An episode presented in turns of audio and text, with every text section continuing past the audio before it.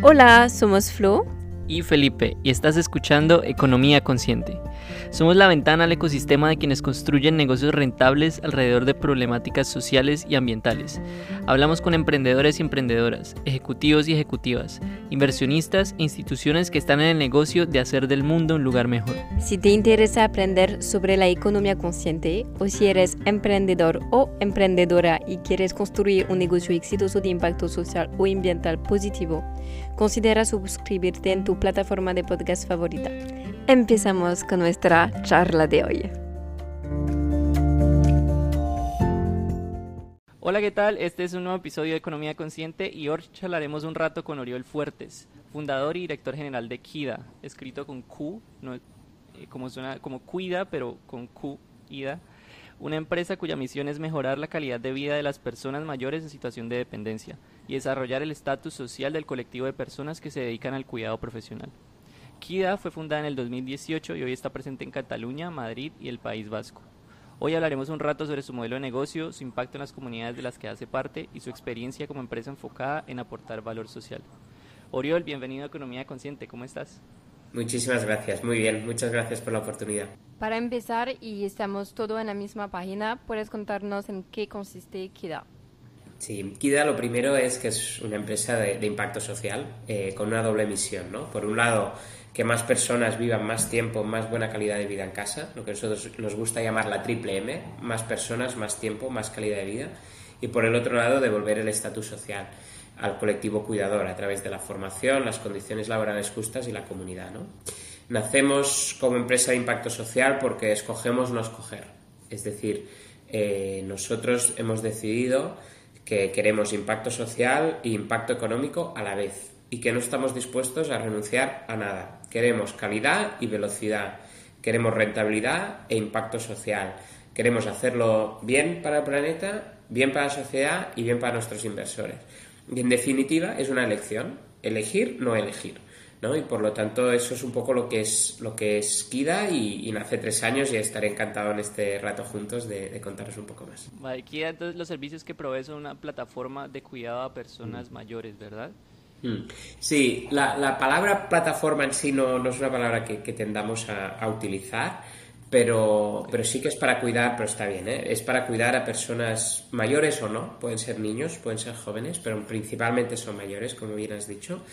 Y básicamente es eh, una entidad, nos definimos como una empresa más que como una plataforma, que, te ayuda a encontrar el cuidador adecuado y sobre todo eh, te sigue a ti como usuario y a ti como familia durante todo el proceso, te coge de la mano si quieres y vamos juntos en este camino de la mano. Nosotros estamos con el objetivo de reducir ingresos en el hospital. Nuestro, objetivo es que la gente viva más días en casa. Por lo tanto, no solo encontrar el cuidador adecuado, no solo hacerle la vida fácil al hijo o hijo o hija, sino sobre todo acompañar esa vida para que la persona pueda vivir más tiempo en casa.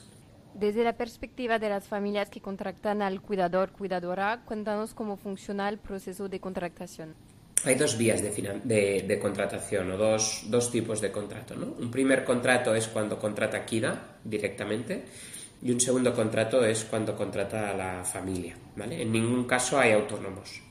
En ambos casos son contratos siempre que podemos indefinidos, siempre que podemos implica un 8,5 veces sobre 10, o sea, un 85% de las veces son contratos indefinidos, y se escoge uno o el otro en función de la complejidad del caso. Cuando es un caso mucho más complejo, cuando es un caso que se requiere mucha más formación, tendemos a ir por el convenio general y empleamos nosotros como empresa. Cuando es un caso quizá con menor complejidad o menor formación, tendemos a ir por el convenio del, hogar, ¿no? Y quien emplea es el hijo o, hija. Están siempre los dos y en el 100% de los casos están asegurados bajo la seguridad social.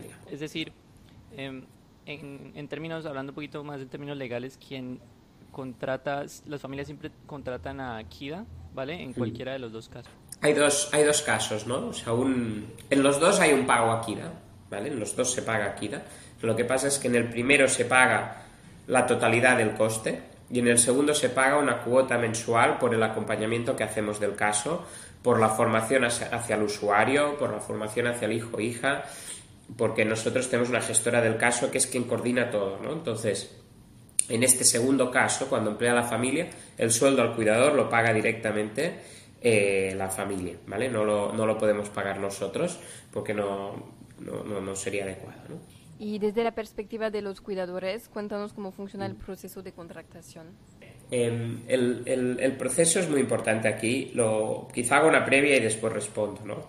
Estamos en un mercado donde pasan tres cosas, ¿no? La primera es que es un supply constraint market. Hay menos cuidadores que demanda. ¿vale? Primer reto. Segundo reto, es un colectivo que como mucho está tres días sin trabajo. ¿vale? No es un colectivo que esté un mes, dos meses, dos años, no, tres días. That's the deadline. Si no tienen trabajo, buscan otro. ¿vale?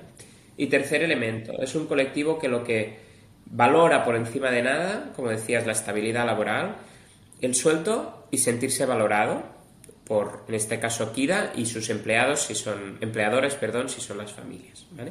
Entonces, con esa previa, nosotros lo que hemos hecho es desarrollar un sistema que nos permite identificar muy bien en qué zonas necesitamos cuidadores. ¿vale? Pensad que creamos un empleo cada 38 minutos. ¿vale? O sea, cada 38 minutos se crea un empleo en Kida. Eso es, es estamos hablando de más de 300 al mes. ¿vale? Entonces, en este contexto, esto lo que se sugiere es que tenemos que identificar muy bien cuáles son las prioridades, es decir, en qué zonas, en qué horarios y en qué dificultad o competencias técnicas necesitamos cuidadores. Y esto normalmente lo sabemos con una semana de antelación, ¿vale? Y lo que hacemos, lo primero es mirar todos aquellos cuidadores que están con nosotros que finalizan un servicio. Y esos son los primeros que intentamos ubicar, ¿vale? Y como segundo bloque es hacer eh, recruiting, contra demanda prevista. ¿Por qué? Porque reclutar a alguien que no va a tener un trabajo menos de tres días no tiene sentido porque se va a ir a otra empresa. ¿Vale? Entonces nosotros pues identifican que en Valencia, por las mañanas, para hacer servicios con deterioro cognitivo, necesitas una persona, lo priorizas allí. Estabas contando de que la parte de hacen una de las formas en que planean la oferta es anticipando la demanda. ¿Qué, ¿Qué, input tienen ustedes ahí para poder, para poder predecir qué necesidades se van a tener y en qué lugar? Es muy buena pregunta. Mira, hay, hay dos inputs. El primero es el histórico. Es decir, como ya llevamos tres años, nosotros tenemos un mapa que nos permite con data prever cuántos servicios vamos a tener la semana que viene, empezando por zona, por complejidad y por horario. Primer punto. Segundo punto. Tenemos una gran ventaja en este negocio que es que tú puedes prever cuántos servicios van a empezar con unos 7-14 días de antelación, porque el proceso de decisión de los hijos no es inmediato. Entonces, esto, salvando todas las distancias, es como la construcción, salvando todas las distancias.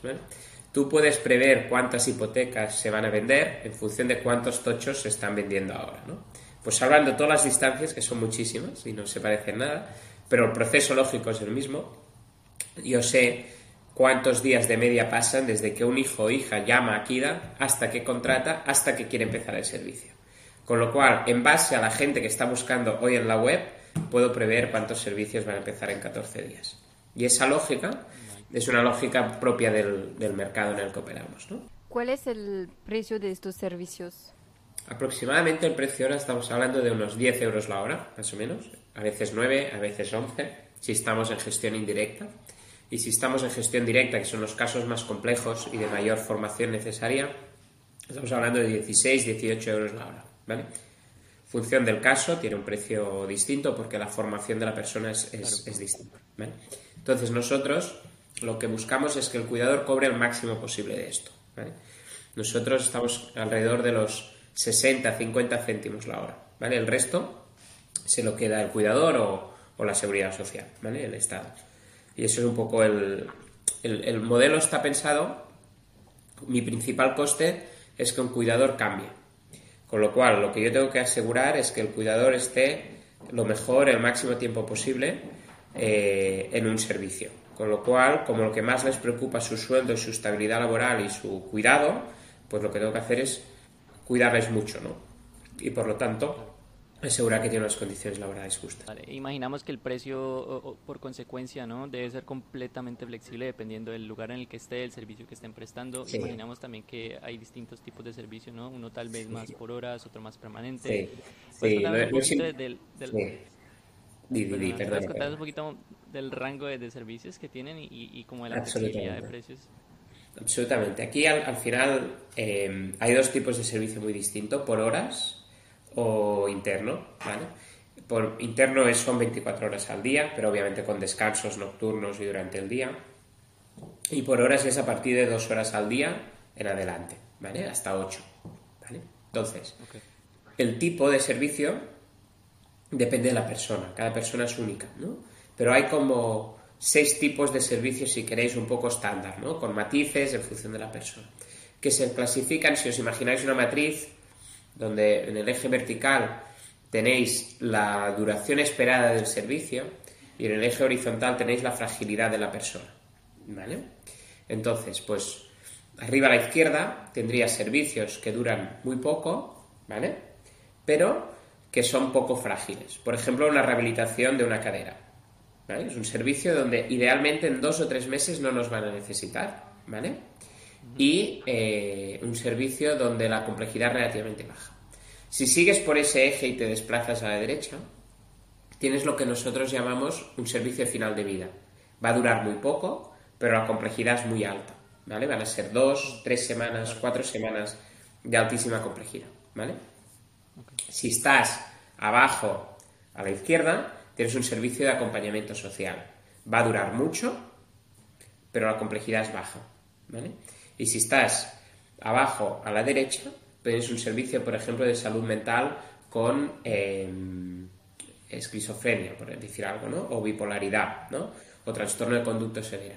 Entonces, es complejidad alta y duración larga. ¿Vale? Es un poco el, mapa mental para que podáis ver opciones, ¿no?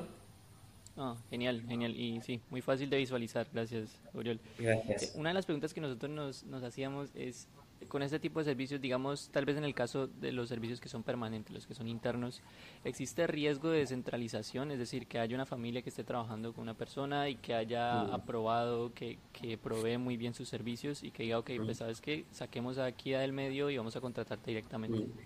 Mira, es muy buena pregunta. Em, nos pasa muy poco, te mentiría si te digo que no nos ha pasado, pero nos pasa muy poco. Y el motivo es este concepto del por qué digo que no somos una plataforma, ¿no? Es decir, una plataforma está mucho más en el sentido de matchmaking, ¿no? Encuentro el match en buy, ¿no? Nosotros el valor real, te diría el 90%, 95% del valor, lo aportamos en el día a día. ¿no? Y aquí quizás es un buen momento para contar el rol de la gestora del caso. ¿no? Nosotros creemos en un mundo donde hay un plan de trabajo individualizado en base a las preferencias de la persona, de salud y de social, y creemos en un mundo donde ese plan es compartido con el cuidador a, través de la familia y ese plan es un plan em, que se sigue por parte de una gestora del caso de Kida empleada por Kida. Nosotros tenemos un equipo de unas 23 personas, ahora son 25 prácticamente, que son o terapeutas ocupacionales, o trabajadoras sociales, o psicólogas, o fisioterapeutas, que son aquellas que en función del caso que os decía antes, hacen la valoración y todo el seguimiento. Este seguimiento es programado, es un seguimiento proactivo que se realiza continuamente, normalmente con el hijo y el usuario ¿vale? del servicio. Entonces, se añade mucho valor. Dime. Perdona, por el hijo te refieres al hijo de, la persona que está recibiendo el cuidado. Eso, es, eso es, perdona, sí, eso es. Entonces, el, valor que esto aporta, muy grande, es tan grande que no quieren romper el contrato. Porque eh, les ayuda ¿no? A, lidiar primero con el sentimiento emocional que sientes de culpa a veces cuando estás cuidando a tu padre, con las situaciones que te pueden eh, sobrevenir o que pueden ser mayores. Y luego también con la seguridad de que hay una empresa detrás donde si un día no se presenta el cuidador, pues viene otro cuidador, ¿no? Mientras que si no, a veces pues te sale muy barato, pero después a veces sale más caro. ¿Con qué frecuencia se hace este seguimiento de los gestores? Depende del, caso, en función de la fragilidad que os decía antes. El seguimiento proactivo se hace cada una, dos o tres semanas, en función de la fragilidad de la persona. Si es una fragilidad muy alta, es cada semana. Por ejemplo, un final de vida puede llegar a ser cada día. Em, y si es un acompañamiento social, pues la verdad es que si llamas cada semana no hay mucho ¿no? que hacer, con lo cual es más cada tres semanas. Y, eso es un poco el, cómo se estructura. Y luego está todo el seguimiento reactivo, es decir, la familia puede, cuando quiera, tiene una duda, se pone en contacto con Kida y obviamente le resolvemos, ¿no? Que esto es lo que hace la gran mayoría de empresas, un seguimiento reactivo, es decir, esa parte también existe, pero nosotros vamos un pasito más allí y hacemos este seguimiento proactivo, ¿no? Muy interesante. Es una, una logística bastante, imaginamos que bastante retadora, pero eh, muy interesante cómo, cómo se han organizado y se han estructurado para poder entregar un servicio que se ve que es de calidad. Gracias. Nos da curiosidad, cuéntanos del, del panorama antes de KIDA. Algo de, lo que hablas mucho es el de incrementar el valor social que tiene el colectivo del cuidador. Cuéntanos antes, porque bueno, esto, la necesidad del cuidado para las personas mayores es una necesidad que siempre ha existido y ya y, generalmente siempre ha habido cuidadores que están tal vez como desde su parte individual prestando el servicio, también hay centros psiquiátricos. Cuéntanos sobre el panorama general antes de KIA y cómo están aportando ustedes valor en el sector. Vale, un, paso, un paso atrás, ¿no? Son, es un colectivo primero muy feminizado, ¿vale? Es decir, si tú eh, creo que está alrededor del más del 80% es, mujer, ¿vale? Es un colectivo donde aproximadamente el 80% es no profesionalizado y 20% profesionalizado, es decir, el 80% de los cuidados en España los llevan a cabo las, las hijas o las mujeres de los maridos, ¿vale? O sea, para que nos situemos. Eh, en los casos profesionalizados estamos hablando de que el 90% está o en el SMI o por debajo del SMI, con lo cual unas condiciones difíciles ¿no? a nivel económico.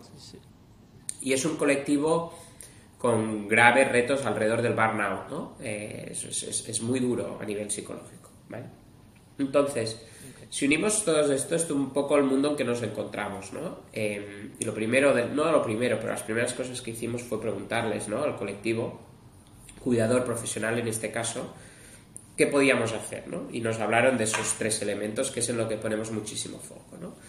Contratos indefinidos, prácticamente el 90%, hacemos el 85%. Dos, eh, sueldos por encima del SMI, estamos entre un 7 y un 12% por encima del SMI. Y tres, sentimiento de comunidad, ¿no? Y ahí pues estamos trabajando mucho para conectar a los cuidadores entre ellos y sobre todo con su gestora, con su referente social. El valor que se provee de parte de Kia, lo vemos entonces, si ya entendemos más específicamente qué es lo que significa el aportar valor al, al mm. colectivo de cuidadores. Hablemos ahora de la financiación. Nos da un poco de curiosidad hablar sobre este tema, porque desde su comienzo, según lo que nosotros pudimos encontrar en línea, eh, KIDA ha levantado más o menos 5.5 millones de euros para continuar con esta misión de mejorar la vida de las personas mayores de, o de quienes necesiten cuidado y de los cuidadores. Por eso em, nos gustaría charlar sobre la experiencia de ustedes desde la perspectiva de una empresa enfocada en el impacto social que está levantando financiación. Yo creo que casi que son dos, dos elementos no relacionados, ¿no? Es decir, por un lado hay inversores que buscan eh, unos objetivos que pueden ser o de rentabilidad o de impacto social o ambos, ¿vale? Y por el otro lado hay emprendedores y emprendedoras que decidimos crear un negocio que puede ser enfocado a la rentabilidad económica, al impacto social o ambos, ¿no? En, en mi caso, en nuestro caso, sin lugar a duda, tenemos clarísimo que esto solo tiene sentido si conseguimos ambos, ¿vale? Y no vamos a renunciar a nada absolutamente a nada. Y se lo decimos a cualquier inversor que nos venga a ver. Por nada en el mundo vamos a renunciar al impacto social y al impacto económico. No, es que quiero que seáis más sociales, solo sociales, perfecto, no eres nuestro inversor. Es que quiero solo rentabilidad económica, fantástico, no eres nuestro inversor. Yo tengo clarísimo que si yo pregunto profit or purpose, si el inversor no me dice both, is not my investor. And it's fine, they can do something else, but not with me. Y luego está la parte de los inversores, ¿no? Ese es un poco el posicionamiento del emprendedor, pero luego están los inversores. Y los inversores tienen unos LPs, tienen unos inversores también, que buscan unos objetivos y que legítimamente tienen que darles esos objetivos. Es decir, no pueden darles algo distinto al motivo por el cual esos inversores han invertido. Con lo cual, creo que lo que estoy describiendo es que lo más importante es encontrar alineamiento, ¿no? Consistencia entre tu visión y principios como empresa y aquello que busca el fondo que tiene que estar alineado con los LPs. Y tiene que haber una, un alineamiento perfecto desde el LP hasta el fondo, hasta el emprendedor, a toda la compañía. ¿no? ¿Cómo ha sido nuestra experiencia? Yo creo que nosotros ha sido muy buena y hemos tenido la suerte de contar con los tres o de los tres principales fondos, ¿no? Si no son los tres más grandes de los más grandes, seguro que son los más grandes en nuestra fase de impacto social en el Estado. Tanto con CREAS como con Ship2B como con Fondo Bolsa Social. Y a la par también con el apoyo de Banco Sabadell a través de B-Startup, ¿no? Fíjate que, fijaros que unos son de impacto social y Banco Sabadell, B-Startup no lo es, obviamente tiene una sensibilidad social. Pero han entrado porque compran esta visión y porque nos ayudan a hacer mejor esta visión. Y por lo tanto yo diría que para nosotros ha sido un proceso ni mucho menos fácil. Quien diga que levantar dinero es fácil, yo creo que miente, pero sí consistente, ¿no? Y hemos dicho no, hemos dicho sí y hemos recibido nos y hemos recibido sí, ¿no? Lo importante es cuando dices sí y te dicen sí, es tu inversor o inversora, ¿no? Yo mi consejo siempre es no renunciar a tu visión o a tus valores por el dinero, porque quien se levanta cada mañana a las 8 de la mañana o a las 7 o a las 6 para empujar esto es él o la emprendedora y su equipo.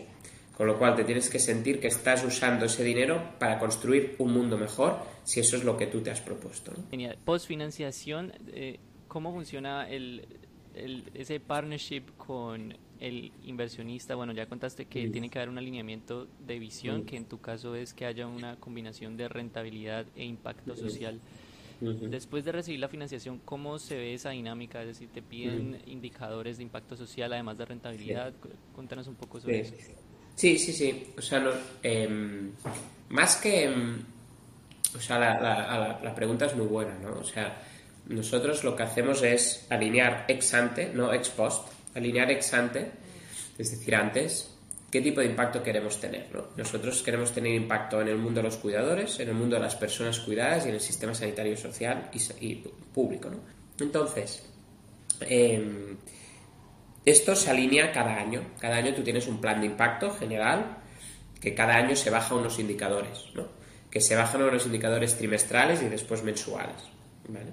Entonces, estos indicadores los defines con ellos en base a toda la lógica del negocio. Lo más importante es que si KIDA va bien económicamente, cumplas también los indicadores de impacto social y viceversa. Es decir, el impacto social no es, imaginaos que estáis en, un camino en un campo y tu objetivo es ir en línea recta y de vez en cuando te tienes que desviar para ir a coger una naranja o un limón y te vas desviando. No, no, no, no, no. Tiene que estar 100% alineado. Por ejemplo, uno de nuestros indicadores de impacto social es a cuántas personas ayudamos a vivir en casa. Bien, cuanto más crezca Kida, más personas ayuda. Cuanto más crezca Kida, más impacto tenemos. Está 100% alineado, no me tengo que separar. Otro indicador es eh, la calidad de vida de esas personas en casa. Cuanto más calidad de vida, más impacto social. Cuanto más calidad de vida, más me prescriben a otros clientes, más crecimiento orgánico, más vuelvo a crecer. Entonces se trata de encontrar en la teoría del cambio eh, elementos que alineen los dos y no te tengas que desviar. Obviamente estoy hablando en un mundo teórico, a veces te tienes que desviar dos metros para ir a buscar el limón, pero conceptualmente tu objetivo es que sea lo más alineado posible. Para empresas enfocadas en crear un negocio de impacto, ¿qué recomendarías para levantar capital de inversores que se dedican a apoyar empresas de este tipo? Sí, varias cosas. Yo, yo creo, el primer aprendizaje es tienes que ir a buscar el dinero cuando no lo necesitas. No hay nada peor que ir a buscar el dinero sin dinero, porque, porque vas a dejarte un brazo en el camino. ¿no? Con lo cual, lo primero es ir a buscar el dinero cuando lo necesitas o lo necesitas poco. Lo segundo, y para mí este es el fundamental, es no quererte parecer aquello que no eres. Me explico. Em, si tú eres una empresa de impacto social, tu punto diferencial es que tú eres una empresa de impacto social. Hay muchas veces que a mí me llegan pitch de empresas de impacto social que se presentan como otra cosa, que no son, para gustarle más a los fondos. Pero para mí eso es un problema fundamental, porque el día uno de relación, o tú cambias o el fondo se adapta. Both are very painful. Porque it's not gonna happen. Tú no vas a poder cambiar tu visión y el fondo no va a cambiar lo que les ha prometido a sus LPs. Con lo cual, yo creo que lo segundo fundamental es consistencia, consistencia, consistencia. Lo que tú les lleves, esto. Lo tercero, te va a decir mucha más gente que no que que sí. O al menos esa debería ser tu hipótesis. Con lo cual, fundraising no se hace secuencial, se hace en paralelo. Tienes, no sé, yo cuando me pongo a hacer fundraising, hay días que tengo 10 reuniones de fundraising por call. Me levanto a las 8 y termino a las 8 de la tarde, call, call, call, call, call. No, no, no puedo tener un fundraising, una, un meeting cada día o un meeting cada dos semanas, porque no, no voy a terminar nunca. Y me van a decir muchos que no. Em, y luego, quizá lo último, el último consejo, ¿no? Es, igual que ellos dicen que sí o que no, tú también puedes. Eh, yo considero que somos exactamente iguales, ni más importantes ni menos, el emprendedor que el inversor o la emprendedora que la inversora. Somos iguales, porque nos necesitamos. Es un ecosistema donde nos necesitamos. Lo que mejor hace un inversor es invertir y guiar y apoyar. Lo que mejor hace un emprendedor es tomar riesgos y ejecutar en base a una visión. Y esos dos ingredientes cuentan por igual. Por lo tanto, cuando me vienen fondos con aires de superioridad, they are not my guy, y viceversa. Si tú vas a un fondo con áreas de superioridad, you're not the guy. Lo más importante es que seamos y nos veamos iguales y nos respetamos, ¿no? Y todos seamos conscientes de en qué rol está cada uno y por lo tanto qué es lo que podemos hacer y, decir en cada momento. Aquí queremos hacer énfasis porque estás tomando una idea preestablecida que es bastante importante, que se tiende a decir mucho es los inversionistas solamente les importa la rentabilidad, así que seas de impacto social o no, muestra eso porque eso es lo que ellos quieren ver. Y ahí, y con tu experiencia lo estás tumbando totalmente y por eso queremos hacer énfasis porque primero dices, ok, si un inversionista está enfocado solamente en la rentabilidad, pues no es tu, no es tu partner. Y por otro lado, no puedes pretender, no puedes pretender algo que no eres porque tú no eres solo rentabilidad, tú eres también impacto social, es tu valor agregado, así que muestra eso dentro de tu propuesta de valor. Así que la gente que nos está escuchando, que está interesada en empezar negocios de impacto social y esté considerando levantar financiación, tener esto en claro, tener esto en cuenta y ir, ir con, con esto con toda, eh, buscar el, el, inversor adecuado y eh, últimamente ser quien eres. Sí, no, y, y, aquí es muy importante, ¿no? O sea, el, el, el, el punto de gravedad del mundo está cambiando geográficamente, por supuesto, y hace muchos años, pero también está cambiando funcionalmente, ¿no? O sea, hay mucho más preocupación por el impacto en el planeta, el impacto en las personas, la humanidad, y esto hace que el mundo se mueva. Lo que no debemos hacer los, los y las emprendedoras de impactos es, es ir en contra de esa tendencia. Lo que tenemos que hacer es acelerarla, ¿vale? Eh, y da miedo a veces. Da miedo porque tú te reúnes con un gigante de fondo que crees que lo único que quiere sentir es return pero ese impacto de fondo tiene unos LPs que también quieren impacto social. Y si no, no perdamos el tiempo. Lo peor que le puede pasar a un fondo que tiene muy pocos recursos es perder el tiempo. Y a un emprendedor lo mismo, igual. Entonces, first meeting, first time. Purpose or profit? Both. Great. We continue. Profit. You're not my guy. Ya está. Social impact. You're not my guy. Both. ¿Cuáles son los planes a futuro de Equidad que tenéis planeado para los próximos meses o años? Hmm. Mira, continuar andando hacia nuestra visión de, conseguir este doble impacto, ¿no? Em, y a nivel más concreto, nosotros queremos ser los líderes en cantidad y en calidad de atención domiciliaria en España. No tenemos una prisa ingente por escalar internacionalmente. It's fine, it's good, it's nice, pero estamos en un mercado de densidad estamos en un mercado que lo importante es que puedas ofrecer calidad ahí donde estás. Por lo tanto, si a mí me llega un servicio suelto en una ciudad suelta, remota, me encantaría poderlo hacer. Pero no voy a ofrecer calidad. Con lo cual yo diría que nuestro objetivo es cantidad y calidad allí donde estemos y de momento en el territorio nacional. Esa es sin duda nuestra, nuestra prioridad. Y luego quizá yo diría por destacar, que es algo que hemos hablado poco, seguir en toda nuestra inversión en tecnología, ¿no? Sin ninguna duda.